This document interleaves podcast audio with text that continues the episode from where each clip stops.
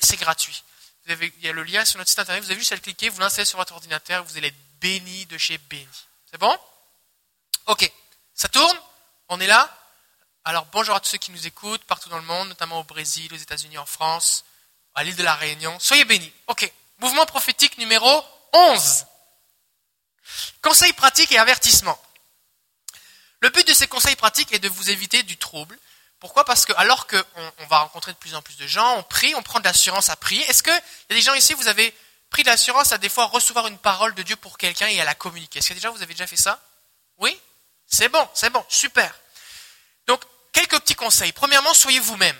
Essayez pas d'imiter quelqu'un. Essayez pas, peut-être vous allez sur YouTube ou sur je sais pas où, ou vous me regardez moi ou ma femme, et puis vous essayez de faire pareil. Soyez vous-même. D'accord? Si Dieu voulait faire des clones, il vous aurait cloné. Mais c'est pas ça qu'il fait. Que c'est le même esprit qui vit en vous, qui vit en moi, oui, mais Dieu veut parler au travers de votre personnalité. Les, auteurs bibliques écrivaient avec leur vocabulaire. Jean, l'apôtre Jean, l'apôtre Pierre, Luc, n'ont pas écrit avec le même vocabulaire. Les psalmistes écrivent différemment, le langage varie d'une personne à l'autre, et c'est pas pour autant que c'est plus ou moins inspiré. D'accord? Donc soyez vous-même. Essayez pas de copier les expressions ou les manières ou les postures. Prenez les, imitez les bonnes choses dans le sens que les façons de faire, oui, mais essayez pas de reproduire les manières, d'accord? C'est pas c'est pas un numéro d'imitation. Vaut mieux que vous soyez un bon vous-même qu'une mauvaise imitation de quelqu'un, d'accord? Dieu veut vous donner sa sécurité et euh, il veut briller au travers de vous. Donc, ayez confiance, c'est vous que Dieu veut bénir. Il veut briller au travers de vous. Deuxièmement, on prophétise et on connaît en partie. C'est ce que dit 1 Corinthiens 13, 9. C'est partiellement, dit la version Nouvelle Bible Second, que nous connaissons, c'est partiellement que nous parlons en prophète. La version d'Arby dit, nous connaissons en partie et nous prophétisons en partie. Ça, qu'est-ce que ça veut dire? Ça veut dire tout d'abord que on va pas toujours avoir raison. Des fois, on va se tromper. Puis des fois aussi, le Seigneur ne donne qu'une partie de l'image. Imaginez que la, personne vit quelque chose, Dieu vous donne une, une parole pour cette personne-là. Cette parole que vous lui donnez, c'est juste un morceau d'un puzzle ou d'un casse-tête. Puis après ça, elle va lire la Bible, puis Dieu va lui donner trois, quatre autres morceaux. Après ça, elle va dans un temps de prière, Dieu va lui donner une vision, il va lui donner un autre morceau. Après ça, elle va écouter une prédication ou deux, puis il va y avoir d'autres morceaux. Puis finalement, il va y avoir toute, l'image qu'elle a besoin d'entendre. Fait que vous, ce que vous avez, c'est juste une partie. Et c'est important de le reconnaître. C'est important aussi de comprendre que euh, on a besoin donc, vu qu'on reçoit qu'une partie de l'image totale, on a besoin de recevoir des compléments du Seigneur. Des fois, le Seigneur nous donne les choses par morceaux. Donc on a besoin de dire, Seigneur, c'est quoi la suite? Ça veut dire quoi? Est-ce que tu as autre chose? Est-ce qu'il y a quelque chose d'autre que tu veux partager à cette personne?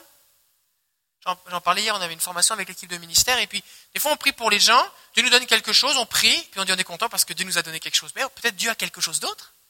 Seigneur, est-ce qu'il y a autre chose? Peut-être Dieu nous donne quelque chose d'autre. Alors là, on peut le communiquer.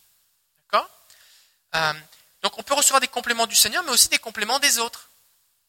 Des fois, on va recevoir quelque chose qui ne semble pas faire de sens, mais alors que quelqu'un qui est à côté de nous, ou alors plus tard va prier avec nous, alors il va, il va venir le Seigneur va lui donner une autre pièce du casse-tête qui va venir comme s'ajuster et ça va être plus compréhensible. Donc on prophétise en partie. Euh, des fois, ça peut aussi arriver qu'on ait une révélation qui soit très précise, très claire, qui, soit très puissante, mais que notre interprétation soit... Euh, on ne comprend rien en fait. Le Seigneur nous donne quelque chose, très clair, genre Zacharie qui voit un olivier avec des trucs, des chandelles, des chandeliers, c'est bizarre, on comprend rien, c'est comme waouh, je le vois devant mes yeux, il y a un ange, il me parle, je dis mais ça veut dire quoi? Et l'ange me dit bah comment ça tu sais pas ce que ça veut dire? C'est c'est clair, c'est très réel, mais toi tu comprends rien. D'accord? Le Seigneur, des fois, il va faire ça aussi parce qu'il veut que tu puisses rester humble et enseignable. Il veut pas que tu dises bah là moi je suis, je suis devenu infaillible. Il n'y a personne ici qui va devenir le pape en prophétisant comme je suis infaillible, d'accord? Euh, et il ne veut pas non plus le Seigneur qu'on place les gens qui prophétisent sur un piédestal. Il faut toujours se souvenir, peu importe l'efficacité, la pertinence, la pertinence, la puissance du don que quelqu'un a quand il et qu'il exerce, ça reste juste quelqu'un qui reçoit des paroles du Seigneur. Et cette personne-là peut se tromper, et cette personne-là peut, euh, il peut lui manquer des morceaux parce qu'elle prophétise en partie. D'accord? Troisièmement, Dieu parle de plusieurs façons différentes en même temps.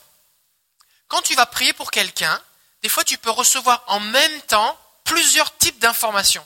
Dieu peut donner un mot, un verset biblique, une impression, une sensation. Il peut donner du discernement pour voir l'origine spirituelle de quelque chose. Il peut te faire ressentir l'émotion ou le fardeau que la personne vit, ou te rappeler, ou te montrer que la personne a eu tel type de blessure, et en même temps donner une parole. C'est qu'il faut que tout tes sens soient réceptifs quand tu pries pour quelqu'un, de façon à ce que tu puisses voir comment aborder les choses. Parce que le Seigneur, il va te donner peut-être, euh, euh, avec les indications qu'il va te donner, il peut te donner des indications sur comment partager la chose. Si le Seigneur te montre que la personne, par exemple, est particulièrement blessée, il va falloir que tu prennes des gants et que tu sois très, très délicat. Euh, si le Seigneur te montre qu'il y a une dimension spirituelle, mais que visiblement la personne n'en est pas consciente, alors il va être nécessaire que aussi tu commences peut-être par donner une parole de connaissance que le Seigneur te donne, ou prier pour un besoin que la personne expérimente l'amour de Dieu. Puis ensuite de ça, tu vas pouvoir plus facilement aborder le sujet que ben, on va prier pour que le Seigneur te libère de cette oppression, ou des choses comme ça, quelque chose que le Seigneur me révèle. Ok? Juste, juste être sensible au fait que Dieu parle de plein de façons différentes en même temps. Euh, parce que Dieu, des fois les gens, ils ont un besoin, ils vont vous demander de la prière pour un besoin, mais ils ont plein de besoins en fait. Mais il y en a qui sont plus ou moins conscients. J'aimerais vous lire un verset dans Ésaïe 42, versets 6 et 7. Et c'est ce que dit la version d'Arby. Moi l'Éternel, je t'ai appelé en justice et je tiendrai ta main. Et c'est à nous qui parle. Je tiendrai ta main. Vous aimez ça, tenir la main de Jésus? Je te garderai, c'est Ésaïe 42, 6. Et je te donnerai d'être une alliance pour le peuple, pour être une lumière des nations. Donc Dieu, lui, ce qu'il veut, c'est te tenir la main, te protéger, et il veut faire de toi une lumière pour les nations. Et il dit, pour ouvrir les yeux des aveugles, ça vous rappelle pas quelque chose, ça? L'Esprit du Seigneur est sur moi. Pour faire sortir de la prison le prisonnier et du cachot ceux qui sont assis dans les ténèbres. La version seconde dit, et de leur cachot ceux qui habitent dans les ténèbres. Des fois, les gens viennent vous dire, j'ai mal aux pieds, mais ils sont dans un cachot de ténèbres, mais ils s'en rendent pas compte. Parce qu'ils ont toujours été dedans. Ils savent pas c'est quoi la vie libre. Puis là, vous allez venir exercer un ministère en priant pour, parce qu'ils ont mal aux pieds. Puis ensuite de ça, vous allez leur parler du fait que Jésus veut les sortir de ce cachot-là.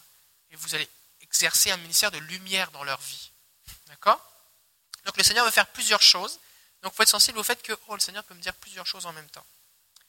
C'est important aussi concernant la prophétie de se souvenir que l'esprit des prophètes est soumis aux prophètes. C'est ce que dit 1 Corinthiens 14, 32. Des fois, les gens vont dire, oui, mais là, c'était tellement fort, c'était tellement intense, je n'avais pas le contrôle, j'étais obligé de me mettre à crier ou à faire telle affaire. Ce n'est pas vrai. C'est juste pas vrai.